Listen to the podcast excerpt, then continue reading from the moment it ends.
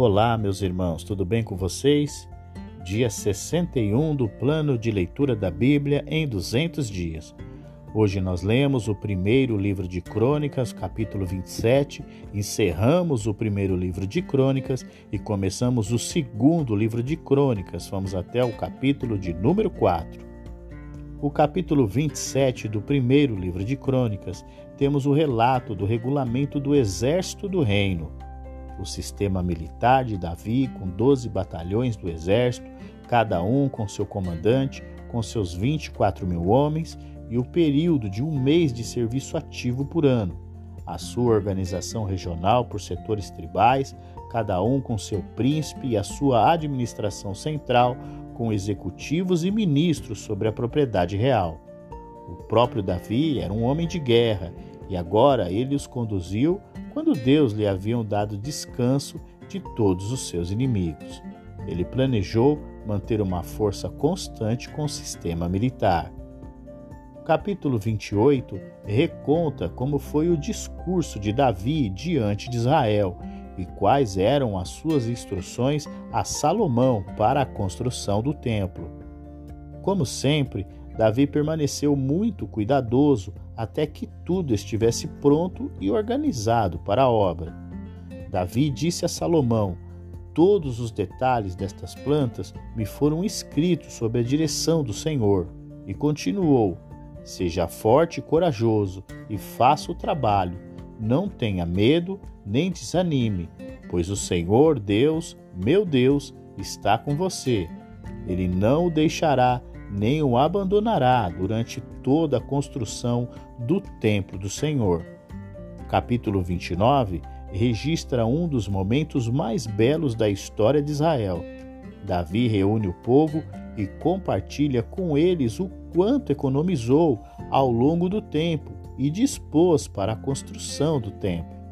Davi os inspirou tanto com a sua atitude e devoção que os líderes do povo e todos os oficiais fizeram o mesmo. Eles levantaram voluntariamente uma generosa e milionária oferta. Quando Davi viu a generosidade do povo e tudo quanto foi levantado para o templo do Senhor, ele adorou a Deus. Assim se encerra o primeiro livro de Crônicas. Começamos o segundo livro de Crônicas, o capítulo de número 1, que nos mostra o início do reinado de Salomão, suas primeiras providências. Tendo dado ouvidos ao seu pai, Davi, o primeiro passo que Salomão deu foi em direção a Deus. Salomão ofereceu ao Senhor mil holocaustos sobre o altar de bronze, na tenda do encontro. Ele procurou iniciar o seu próprio relacionamento com Deus, ouvindo os conselhos de seu pai Davi e vendo sua rotina de adoração, Salomão entendeu que o temor a Deus e a intimidade com ele deveriam ser a sua prioridade. Como resposta satisfatória à atitude do novo rei, o Senhor Deus apareceu a ele durante a noite e lhe disse o seguinte: Peça-me o que quiser e eu lhe darei. Mas Salomão surpreendeu no pedido: Dai-me sabedoria e conhecimento para que eu possa liderar esta nação, pois quem pode governar este teu grande povo? Até mesmo Deus ficou surpreso com o pedido do jovem rei. Não é em vão que ele disse: Já que este é o desejo do seu coração, e você não pediu riquezas, nem bens, nem honra, nem a morte dos seus inimigos, nem vida longa, mas sabedoria e conhecimento para governar o meu povo, sobre o qual o fiz rei, você receberá o que pediu, mas também lhe darei riquezas, bens e honras como nenhum rei antes de você teve e nenhum depois de você terá. Salomão tornou a prata e o ouro tão comuns em Jerusalém como as pedras. O capítulo número 2 nos mostra que Salomão dá início às obras da construção do templo do Senhor Deus.